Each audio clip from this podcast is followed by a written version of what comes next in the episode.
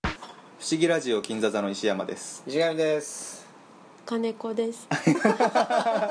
というわけで今日もゲスト、えー金子さんが来てますお邪魔してます。引き続き。そうで、えー先週の先週っていうかまあ多分これ一緒に流すからいいかうんえー、とジブリ新作の「風立ちぬの」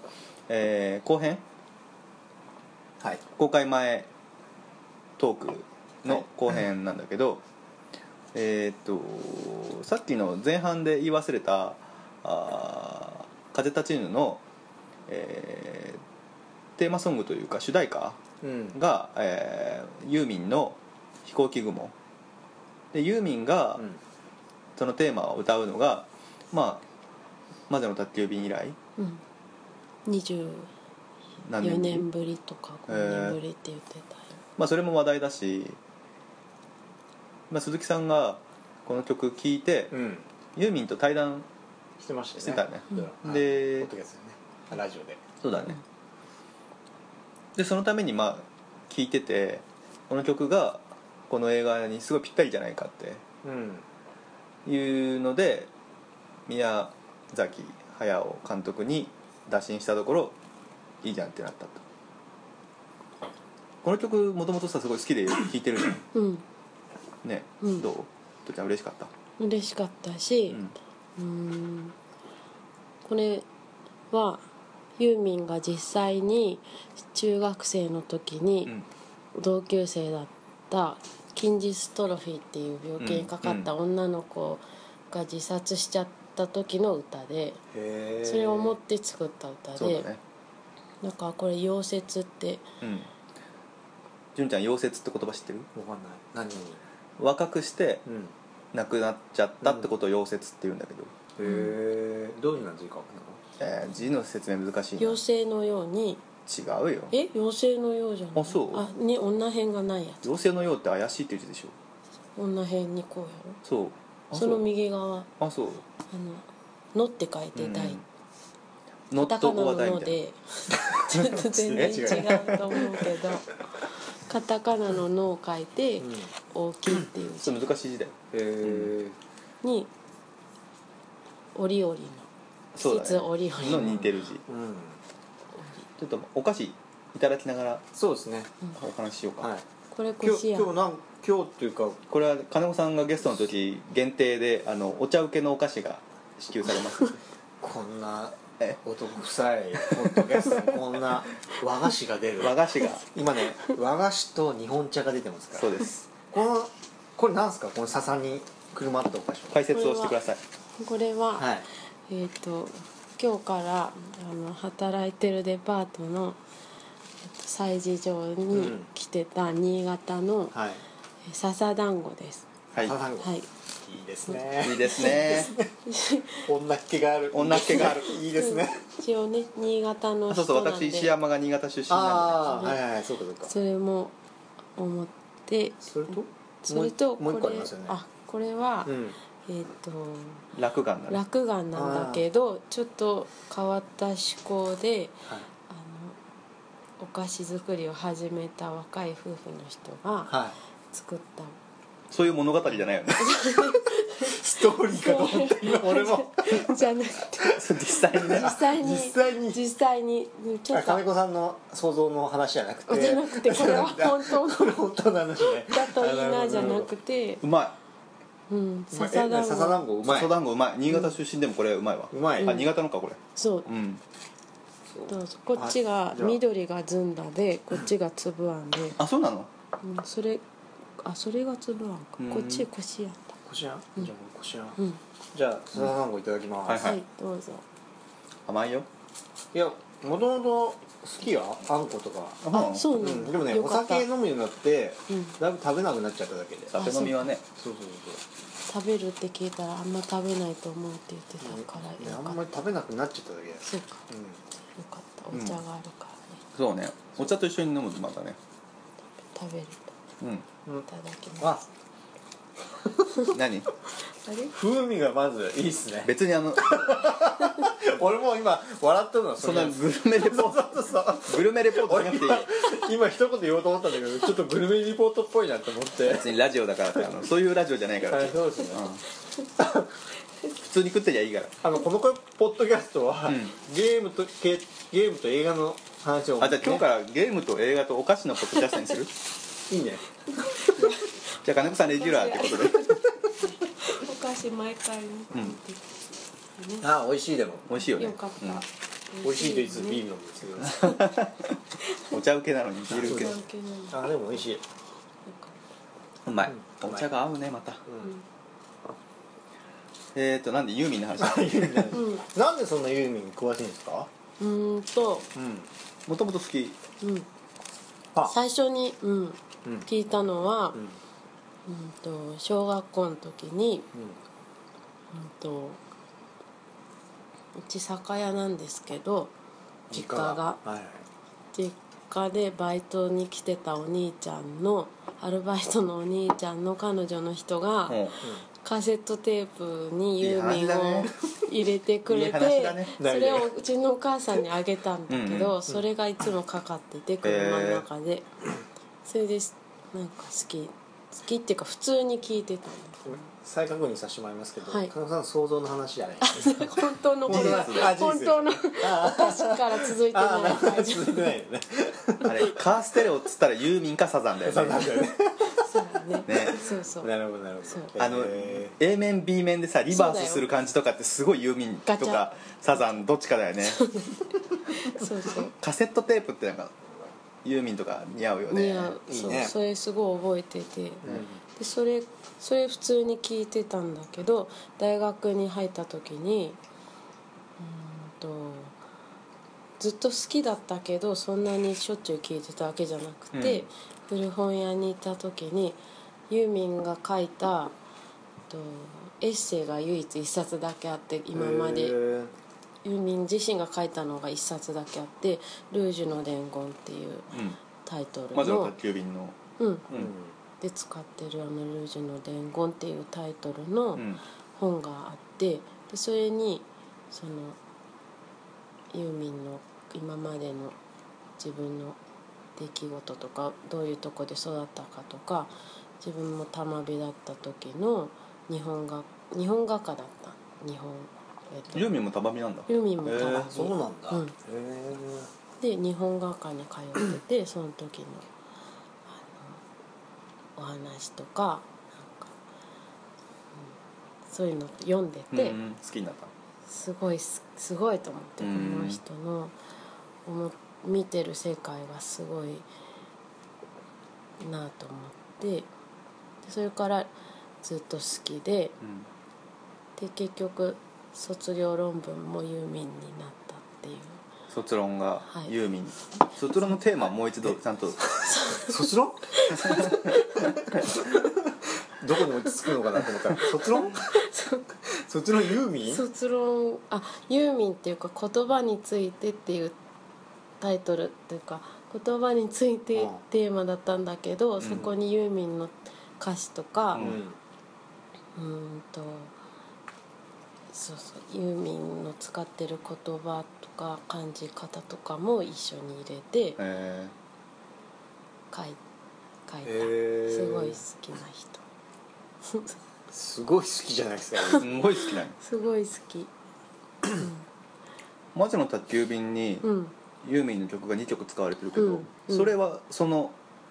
大学卒業より前あと前だよね当然ね、前前前だよ小ねもっと小さい時小学校とかあの曲の使い方ってすごい絶妙だよね、うんもうあれ以外考えられないもんね魔女宅に使われてる「ルージュの伝言」と「優しさに包まれたら 最初の始まりとかねそう入そうるそうところとかねはい」あのさいつも思うんだけど 発言あの別に手挙げて俺がいちいち指すのうちまあいいじゃないいいよ、は石上さ いいんじゃないですかそのすする今みたいに言ってよ金子 さんにそれそんな金子さんみたいに優しい気持ちになれないあんたに対して分 か金子さんみたいにった言っ分てかったなんだいなんだいあいしがみ偉そう偉そうに言わないこれねうん宮崎駿の映画ってう好んきじゃないのが2本あるんですよ、はいトトロとうん魔女のだっけあらあらこれ来たよそっかアンチテーゼが来たよううんん聞いてみよ聞いてみよう聞いてみよトトロは、ううんう、うん、まあ子供の話かトトロはかなりそうだよな、ねねうん本当に子供向けの話だと思って、特にビビッとくるとこがないんですよ、うんうんで魔女の宅急便は、うんうんあれものすごく悲しいじゃないですかあそ女性の成長物語女の子の成長物語なんだけど、ううんん何が嫌がってこれね、うんすごいなんかピンポイントすぎて、うんあのあんまりこうなんていうんだビビッとくる人いないと思いますけど、うはいはい最後はいうんに、最後っていうか、うん途中であのじじと喋れなくなるでしょ、うんんそうだねで最後も結局喋れないじゃない、うんまああそこに物語の肝も多少あるんだけど、ですけど、う んそれがすごい悲しいなと思って悲しいようねん悲しいあれが一番魔女宅の大事なとこでそうだよねううんんわ、かるよあれって さ結局う生理始まっちゃってさん、うん、金子さん が「いきなり何言い出すんだこいつは」って顔したけど今まあメタファーじゃん魔法っていうのがさ、ま、魔法使いってファンタジーの話でもあるんだけど 女の子が成長するっていうねことをいや飛べなくなっちゃったっていうのって、ん要は大人になって信じる心がなくなっていくってことと同義じゃん、うん早い話生理が始まっちゃったんだと思うんだよねあえののメタファーだと思うんだよねいや女性に関してはでもそれを絡めやすいんだよ、そうかう安安直にん、考安える直に考えるとだからうんうんじじと話せなくなっちゃったっていうのも何て言うんだろう要は子供男の子も女の子も別に変わらない時期から明確にその人としてその役割ができてくるじゃん女の人も男の人もさうんその未文化だったのがだんだん文化していく過程で魔法が使えなくなっていくのってなんかすごい自然な気がするんだよねだからお母さんとかは別にさ魔法使えるけどそうそうその現代になっていくそのあまた違う古き良きものの喪失の話でしょあれってう魔女宅って、そうだねだから魔法もだんだん廃れていく、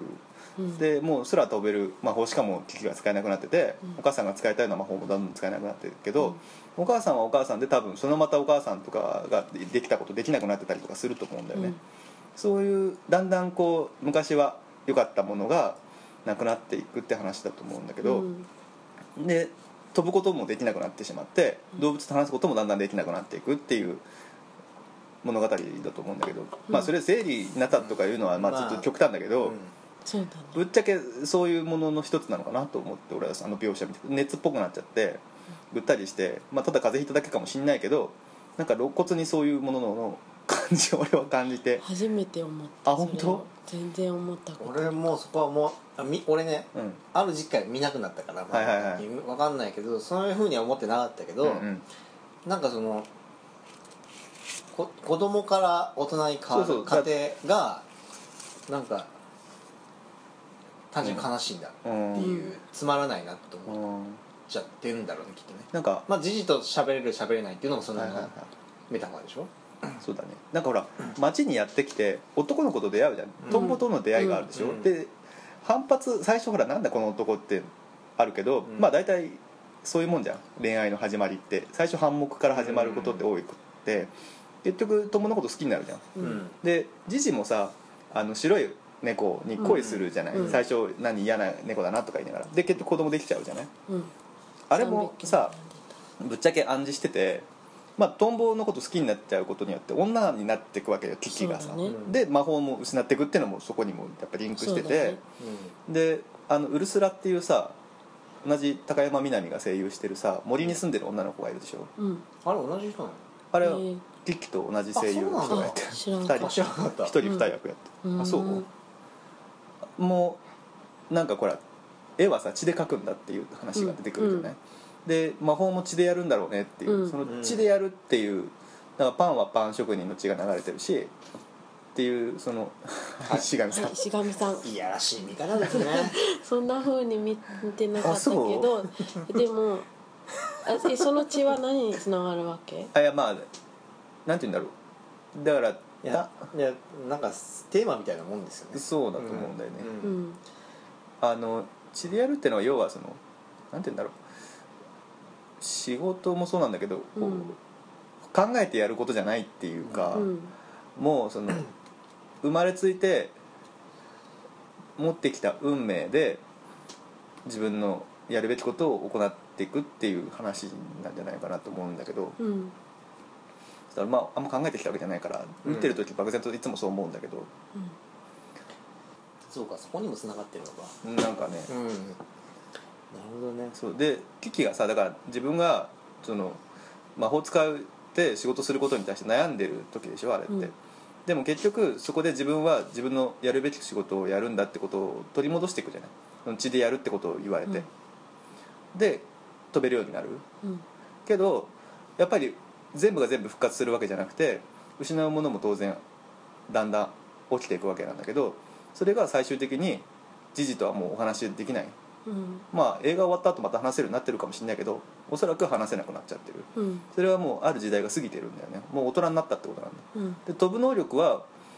あの維持できたけど時事とお話しすることはできなくなった、うんだからある種純純粋さがもうなくなってしまったっていうのことなんだと思うけどうんであれ最後さエンディングでさあのトンボ助けた後ジジがまた首にまとわりついてきて、うんまたキキとお話できるようになっちゃったらそれはそれで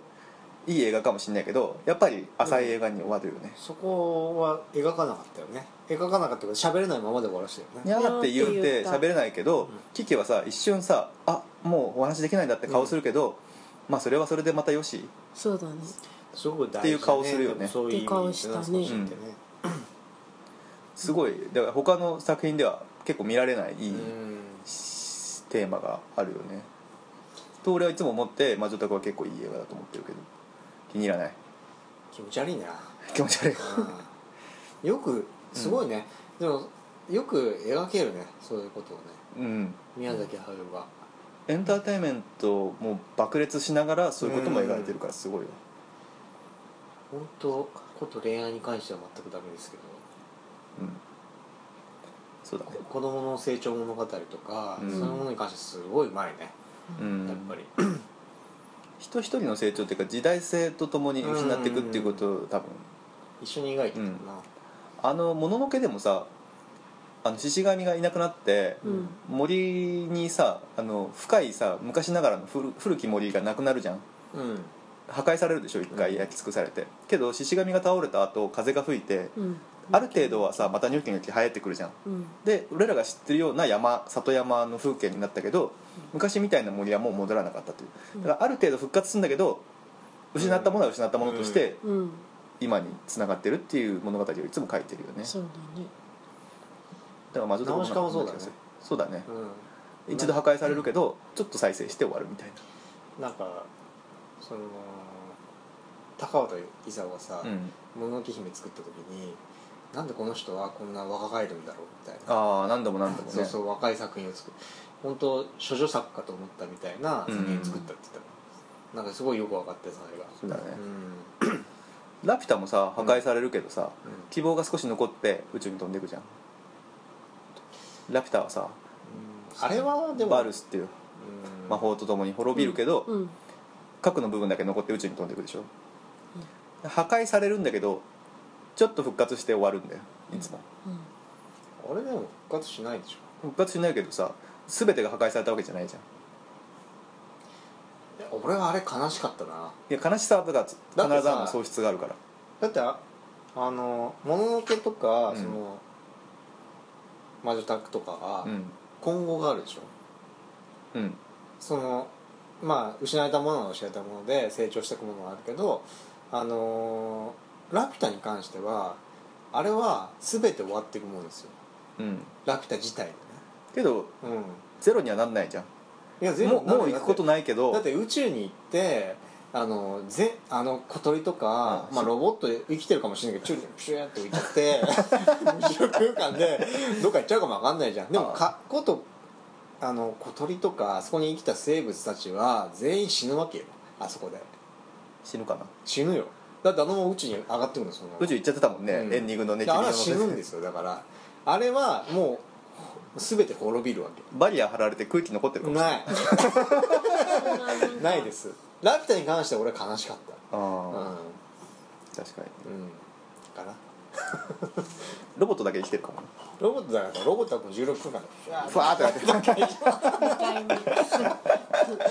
にねうんと思思いましたけどねうん紅の豚もさ、なんかジーナとポール・コロッソの関係ってうん一度終わってんだけど、んでもなんかちょっと希望が最後残って終わるじゃん、そうだねうん、あのーあれでも結局お降りてないんだよねでもなんかそれだけ私だけが知ってるみたいなさ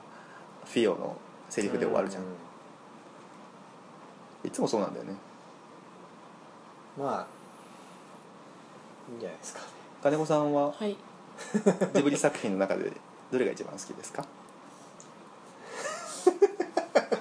どれですか、えっと一番って選びづらいんだけどまあも、いや一番じゃなくてもいいですよそして純ちゃんがそう言った後に、うんとても言いづらいんだけど、うんまあちょっとえっとこちらこそごめんなさいごめんなさいすいませんごめんなさいすいませんでも名作ですからね名作ですか、うん魔女の宅誰もが共感できる話だと思うんで、うん女の子は特にそうだね、うんそう思ったそうそうあとあとえっとこれ全部言う全部は言わないけど、うん結構4個ぐらいあってう好んきなのうが、えん、っとなんだっけ「耳をすませばと」はいはいはいえっとね名前海が聞こえるあーう聞こんうんとあと「思い出ポロポロ」思い出ポロポロね、うんさあここでパクさんの名前が出ました玉ね木さん出ましたねそう思い出ポロポロはね高畑勲のうんマジョポロポロは僕も大好きです、俺もね一番好きかもしれない、いいね高畑さんの作品の中では一番好きかなうあれさ大人の恋愛なんだよねそうだね恋愛っていうか大人の話なんだよね、思い出ポロポロは、うんおも大人が子供時代を回想する話だからさあの苦みがあんだよねすごいねんうんなんかいろいろ考え、うん考えるし、うん大事なポイントがこうあったなとうん思う、すごく大人大人というかまあ20代あれ多分24とか20 4とか5とかぐらいかないやしはあったよ結構ほうれい線結構出てるよねこ こね27歳か8歳ぐそらいれだよはさあれはアニメーションの手法だあそかっからあれはすごく重要だったんですよあそうだね笑ったりするあれ今井美樹だよねすごいこう今井美樹あそうかとあれは柳葉敏 郎それ言い出すと長いですけどあそ っかあれ初めてさそうえっ、とレコーディングした後アニメーションそ作うってそんうだよねそうそううーんそのどうやって作るんだ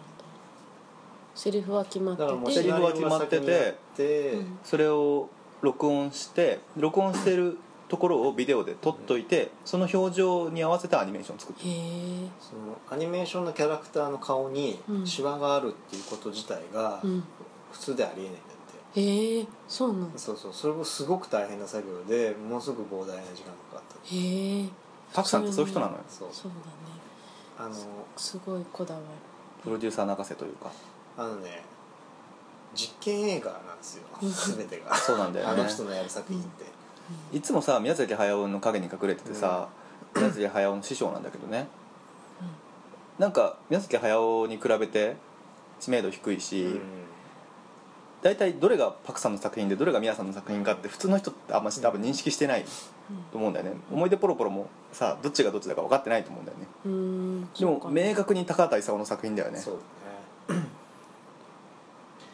あの他うんうんどうぞあごめんなさい他他に何があるんだっけ平成たぬき合戦ポンポコ、うんうん蛍の墓あ隣の山田君これねそれだなだけだよそだけか、れうんうで今度やるかぐやか姫ぐん、やかぐや姫、うちなみに耳を澄ませばはね近藤紀文さん、ん亡くなっちゃっなたくなっちゃっあそうなんだジあブリ人の才能は惜しいね本当にジブリの人ジブリの人あ外の人かあたいれや自分ジブリの人だよね作画監督うんずっと宮崎駿の作画監督とかうんまあ高津さんのやつやっててでトトロと蛍の墓うんの時に、うんあのその近藤紀文さんっていう人を取り合いしたらしいんですよ、ああそう言ってたね、うんう、んあの義文っていうのかな本本名はね本宮義文うんであの高田あので両方ともその彼がいないとできないってう言ってんて天才なんですよそううん紀文さんはうんさそのアニメーション描くっていう意味での本当に天才でで結局あ鈴木さんはどっちかに迷ってうん宮崎さんはあのいつももう話して話して話しまくって口説き落とそうとする毎日なんか手紙入れたりとかあそうそうそうしそうたんだけど女っぽいねそうでパクさんはそういう こと一切しないうんだけど鈴木さんに「あの近藤さんがいないとこの作業はできない」って一言言うっていうでプロデューサーはそっちは蛍の墓に近藤さんを入れたっていうエピソードがあるんですそっかね怖いねまあ、そういう人がいてうんでもさうん結局うちらの仕事もそうだけど、うんそれだどんなスタッフが入るとか、ううんちらにどんな仕事、ね、できる人が入るとかっていうのとすごく同じだよねでもねそうだねそういう意味で、うんまあうちらの方は比重はもちろん下がるけうど、んうんでもなんかあまあ同じだようん要はすごい人が入ったら楽ってことでしそょうそうそうそうそうそうそうでさらに言うとアニメーションなんてさ書くが書いたものが全て絵に映るわけだから、うんその人の癖ところがあるから、うんもうどんどんアニメーションが変わってくる作品が変わってくるっていいよねなるほどね俺「思いとポロポロ」見た後っうんうん、うんていつも思うんだけどあのー田舎の方に行くといつも思うんだけど「いいとこですね」ってつい言っちゃいがちうんけど田舎の人にとったらさ言われ慣れてるしじゃあ住んでみろって言われたら絶対住めないわけようんうんだから映画の中でもさ岡島妙子さんがさ「いいところですね」って連発してんだけど、うんいざ嫁に来いって言われると逃げ出しちゃうわけ、うんそんな覚悟できてないのにそんな軽々しくセリフ言ってたから、うんそれをいつも思ってで田舎に行くと何もないなとかって思うんだけど、うんあれって全部人の手が加えられてああいう形になってるものなんだよね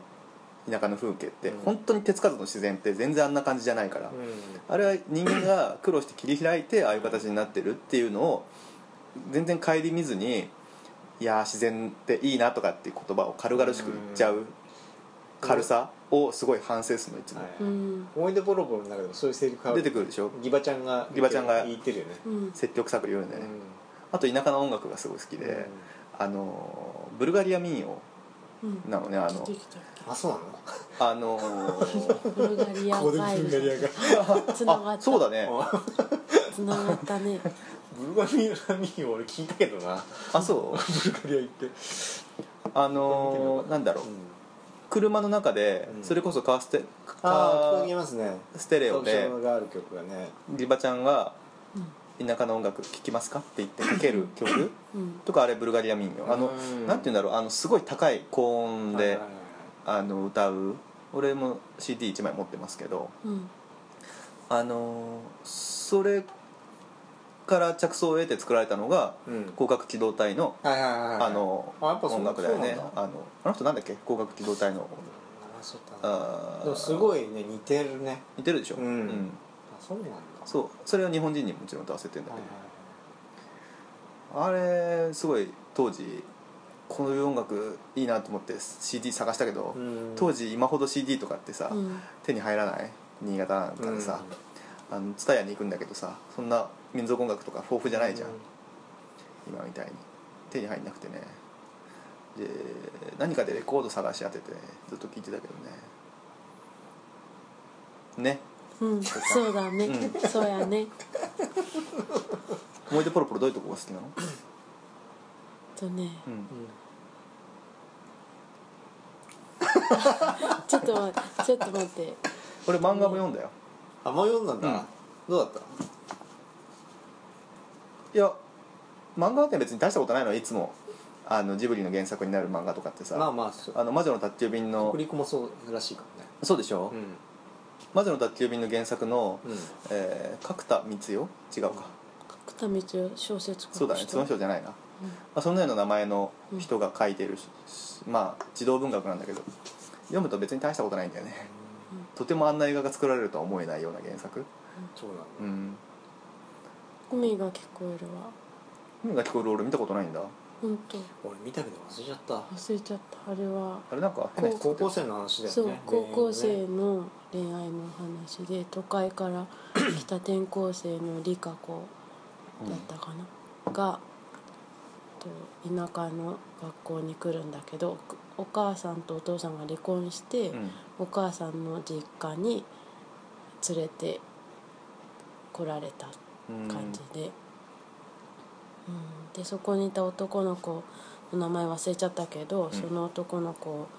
連れてお父さんがいる東京についてきてっていう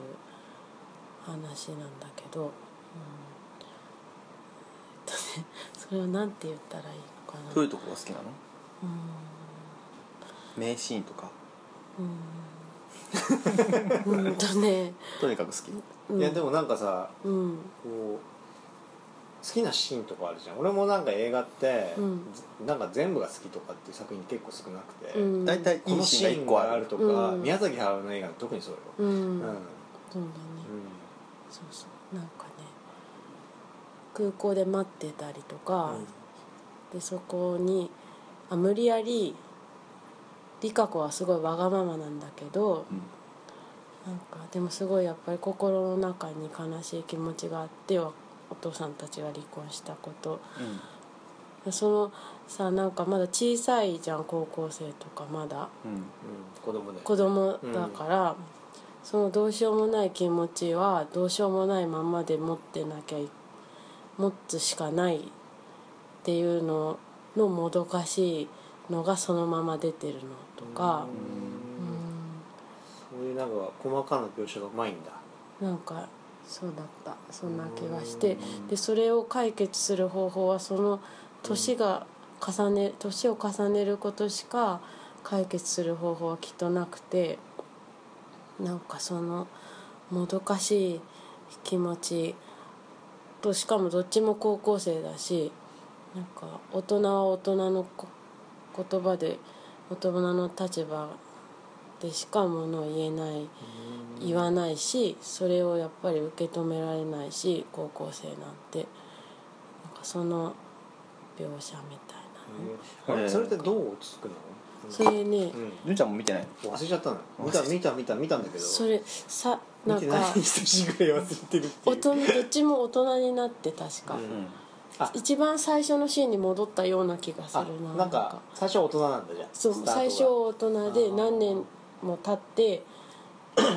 大学に行って卒業してから大学生の頃かもう二十歳超えたぐらいの時に中央線の反対のホームでうん理香子を見つけるっていうシーンがあーそうだったかも確かそうだ最っ初でこれ違ったらどうした らいいいいよいい違よ間違っっててたですね間違いだらけだ から大丈夫かなそうなんだそううで最後またそんな風になそのシーンに戻ったというか大人になった時に戻ったような気がするなじゃあなんかあれだね高校生も共感できるし、うん大人の人もなんか昔は懐かしいこととかうん、いうような感じだっうん、なんか分かるしそのもどかしい気持ちってきっとみんたな、なまあみんなわかるよねみん通な過してきちゃそううだからねねそうそういうこうとの途中のまんまの映画な気がする。んん何分見てないからわけわかんないそうだよね。そうだよね。でも 思い出ポロポロはじゃ思い出ポロポロはえあ思い出ポロポロ好きなシあ好きなシーーン、ンうんあのーさっきも言ったようにうんあ妙子はさあのー覚悟がないのにうん田舎がすごい好きだっていうふうに言ってて、うんいざ嫁に来いって言われた時に僕は逃げ出すんだけどそれで終わらずにやっぱりって言って覚最悟終的に覚悟を決めたシー決ンだめて戻るじゃないあそこが最高にいいよねうーんああそこもいいわあのその覚悟のなさを露呈するときにギバちゃんにえーっと昔話をするんだよねあの子それだ供の頃それってあれだよね、おばあちゃんに結婚してそうそうそう逃げ出したら後いいじゃんって逃げ出してでギバちゃんがなんか心配してそうそうそう助けに来てくれそうそうそうそうそうでその当の敏夫さんに迎えに来てう、うん、もらって私の心は解放されたのだみたいなさそこがいいよ ねあの昔話しちゃうじゃんあの子供の頃あのみんなに嫌われてる子が自分だけ握手してくれなかったってやつ、うんはいはいはいそれはさ自分がのことだけが嫌いだったんじゃなくて、自分の妙子のことを好きだったから握手してくれなかったんだっていう敏夫、さんに言われるところうんがとっても確信をついてていいなと人生の確信をなるほどついてるよねっていうとこがすごい素晴らしいとあ細部細部もいいけどねー最後はいいよねうん、あのなんだっけあれ紅花摘むとことかすごい綺麗だよねあーあんなアニメーション見たことないあー朝もやがかかってるところに日が少しずつ差してくるアニメーション考えられないよ CG なかったねあの頃ねあのねもうその描写が細かすぎちゃってうんねとマジ半端ねマジ半と端でねもこうしましょうか俺あんなアニメーションのキャラクターが芝居してるアニメーションって見たことないんですよあー確かにねうん、ああそうだのね例えばそうか冒も、頭でその家のシーンでさ、うん電話してて、うんうん、多分お姉ちゃんと電話してんのかな、うんで実そ家れとでなんか電話しながらそうだねこうなんか写真の額とかこうなんか撮ったりはいはいはいとはいはかで置いたりとうか、んそうやって細かな芝居がしてあーアニメーションじゃそんなことしないもんねしないしない絶対しないと思うアニメっぽくなかったそうなんかうんうんすごい芝居してるとそう思だってねそうだねそこにすごいリアリティを感じた、あそうだねうだったらドラマでやればいいじゃんっていうのとは全然違うんだよん、違ねうよね、うんアニメーションってどっか見せたいところを集中して描けるから、うそのいらない映したくないところぼかせるじゃんアニメーションって、だから普通にドラマで見てるよりもこうスッと入るんだよね頭にね、うんアニメーターの見せたい部分が、だかうんらそこがすごいいいし、うんやっぱねすごいよね、うん高田さんもってねん、そういう描写がさうん、 「かぐや姫」でもそうなんだよ見れるんじゃないです個々かのエピソードがすごくリアリティがあってねうんエピソードが、うんそうそうエピソードがすごく好きですうんっていうところでねそうだねかぐや姫のことをあんまりわかんないんだけどそう見ましょ見ましょうただね、うん企画自体はもう相当前から企画ありまうすそうなんんだよねもう787年とかだってんじゃん下手下手すら10年ぐらいだってうーんそもそものこと言えばだってパクさんがうん、若いアニメーターの頃にうんそういう話があったらしいじゃん、そうだねああいうなんだっけああいう話を取れるったらすごいみたいなことだっけ、そうなんか そんな感じざっくりしてるぐらい誰かがやんなきゃいけない企画だっていうふうにパクさんずっと思ってたみたいうんそうそうそれなをじゃあやってみたらみたいなうね、ん死ぬ前にってことでしょそもそも隠れファンが多いと思うんですよ高畑勲って、ううんんあの宮崎駿がやっぱりジブリの中ではね突出してますけど、うん見たいなって思う人はいると思うんですよ作品うん楽しみですねそうですねうんうんええ何から何から撮ってんのうん何かえ不思議前なんだっけえポンポコじゃないあ違う隣の山田君だ隣の山田君以来か未来隣の山田君は何かとセットだったよねそうだよなんだろうねギブリーズとかいうやつじゃないわかんない覚えてないけど忘れちゃっあのなんかジブリの人たちのキャラクターなんか変な、うんあったけどたあれなんかのおまけでいやおまけじゃないじゃないんだあれはあれだけだあれもあれも僕も DVD 持ってますけど、うんあれもね実験映画なんですよあそうあんまり あれフル CG 見たでこすかとら、ないへえそうなんだ確かにうん、あれフル CG 作品ジブリ初のフル CG 作品俺ポンポコも意外と好きなんだよねあそうなんうだ、んあれってさわからんうんとあれってまあいろんなことあるけど、うんあのー化けることができないうんタヌキたちが、うんまあ、超ハシュッと言うけど、うん宝船に乗ってあの見てないんだよーあそうなんだな一回劇場で見た後見てないシデシデの旅に出るとこがあって、の、うそこがねすっげえ泣けるんだよねあの結局才能のない凡人その他多数の凡人たちは、まあ生き残れないっていうようなとこがちょっとあって、結局才能のある人だけが人間社会に溶け込めるんだけど、うん化けることができない一般タヌキたちはそうやって、まあ、あの時代から取り残されていくっていう話が出てきて、あれはねいいんですよいや見たいなと思ってんですよ、見た方がいいよ、うん大体俺らほら職場が多摩なんでたまそうですよね多摩丘陵なんで、たまに言うた 摩で時々タヌキ見るんですよ俺もこの間あのセブンイレブンの裏でタヌキ見ましたけど、いましたよねねいますよね1メートルぐらいの距離でタヌキを見ましたけど、いるいる僕もね俺昔同じ職場だったんでそうそうそうよく見ましたよ見るたびにね本当あまだ生きてるわとそ思うってねそうそうそうポンポコやねで今すごい増えてるらしいよそうポンポコやポンポコやねそうやねよしもう録音時間がねえいっぱいいっぱいなんですよあそうなんだ切りますよはいもちょっとねもうちょっと喋りたい気もしますけど切りましょうかうえ後編撮るこれ中編にして高畑勲でもういいかもうちょっと準備が必要だね OK 宮崎派なんかね準備出してってるからどんどん思い出してきた断片をちょっと言っちゃうしかないです、だね取り留めもなくなっちゃううんねもう一回じゃあこれで持って切りまかしょうら話して OK じゃあまたいつかそうね、ういつか気が向いたらジブリ話もやりましょうかねはいはいでは